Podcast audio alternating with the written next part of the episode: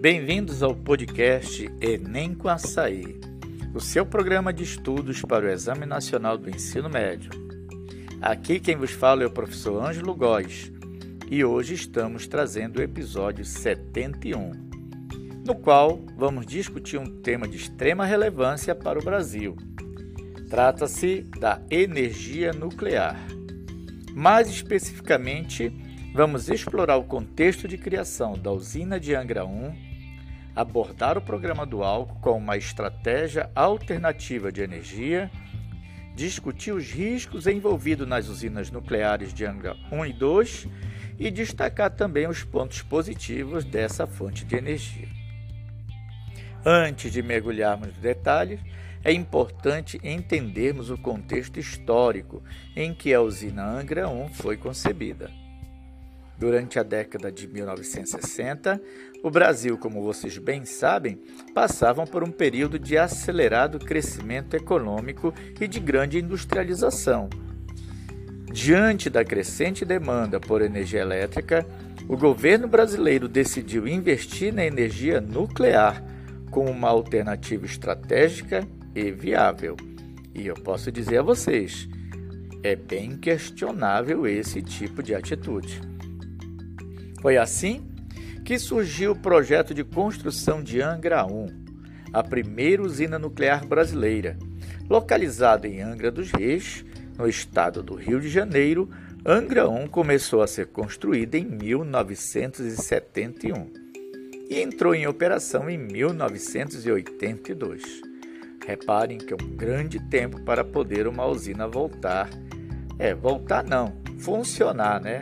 Funcionar.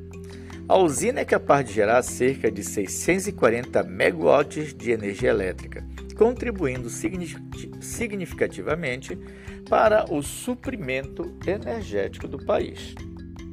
No entanto, além da energia nuclear, o Brasil também desenvolveu uma outra estratégia, pessoal, nesse momento, para tentar diversificar sua matriz energética. Estou me referindo ao programa do álcool, chamado ProAlco um programa que foi impulsionado na década de 70 pela crise do petróleo. O governo brasileiro incentivou a produção e o consumo de etanol com uma fonte renovável e alternativa aos combustíveis fósseis. Isso em função, como já foi dito, da crise do petróleo. O programa do álcool foi bem sucedido de acordo com algumas pessoas, e o Brasil se tornou uma referência mundial na produção do uso do biocombustível. A adoção do etanol como combustível veicular contribuiu para reduzir a dependência que o nosso país tinha e ainda tem dos derivados do petróleo, além de promover a segurança energética e uma sustentabilidade ambiental. Bem, eu nem concordo com tudo isso aí, né, pessoal? Mas tudo bem, que para alguns foi um sucesso, para outros nem tanto, né? O que eu tenho mais aqui? Apesar dos avanços na diversificação energética, é importante mencionar os riscos associados à energia nuclear em Angra 1 e Angra 2. É, uma vez que a usina de Angra 1 já apresentou alguns problemas ao longo de sua história como vazamentos radioativos e falhas de segurança, que nem sempre foram divulgados. Esses incidentes levantaram preocupações sobre a segurança e a gestão adequada dessas instalações. Muito bem. No entanto, pessoal, é fundamental destacar que a energia nuclear também possui pontos positivos. Não vamos só falar mal da bichinha, né? Por exemplo, as usinas têm contribuído para a geração de energia elétrica de forma contínua e estável, sem a emissão dos gases de efeito estufa que já, foram, já foi palco de discussão em podcasts anteriores. Além disso, a energia nuclear é altamente eficiente e tem a capacidade de suprir uma demanda energética significativa. Outro ponto positivo que eu poderia dizer aqui é o potencial de desenvolvimento científico e tecnológico que a energia nuclear oferece.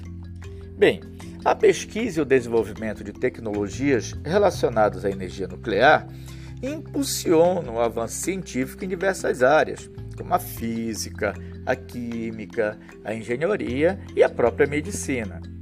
Além disso, a produção de energia nuclear pode promover a geração de empregos qualificados, já que não é qualquer pessoa que trabalha com esse tipo de, de, de energia, né?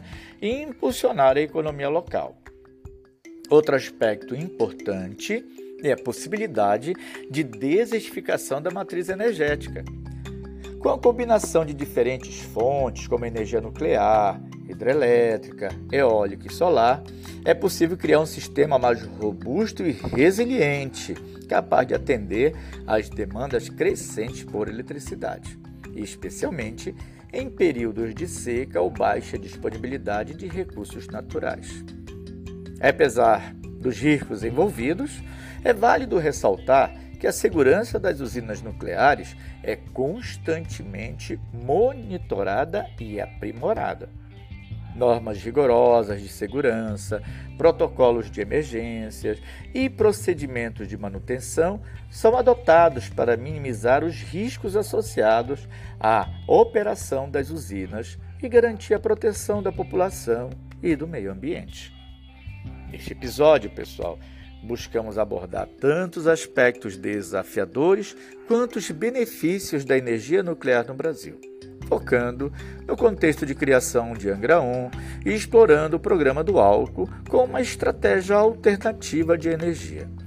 É importante que os candidatos ao Enem compreendam a complexidade desse tema, pois ele pode ser abordado nas questões de ciências da natureza e suas tecnologias bem como nas questões envolvendo a disciplina né, de geografia, permitindo uma análise crítica e embasada sobre o assunto.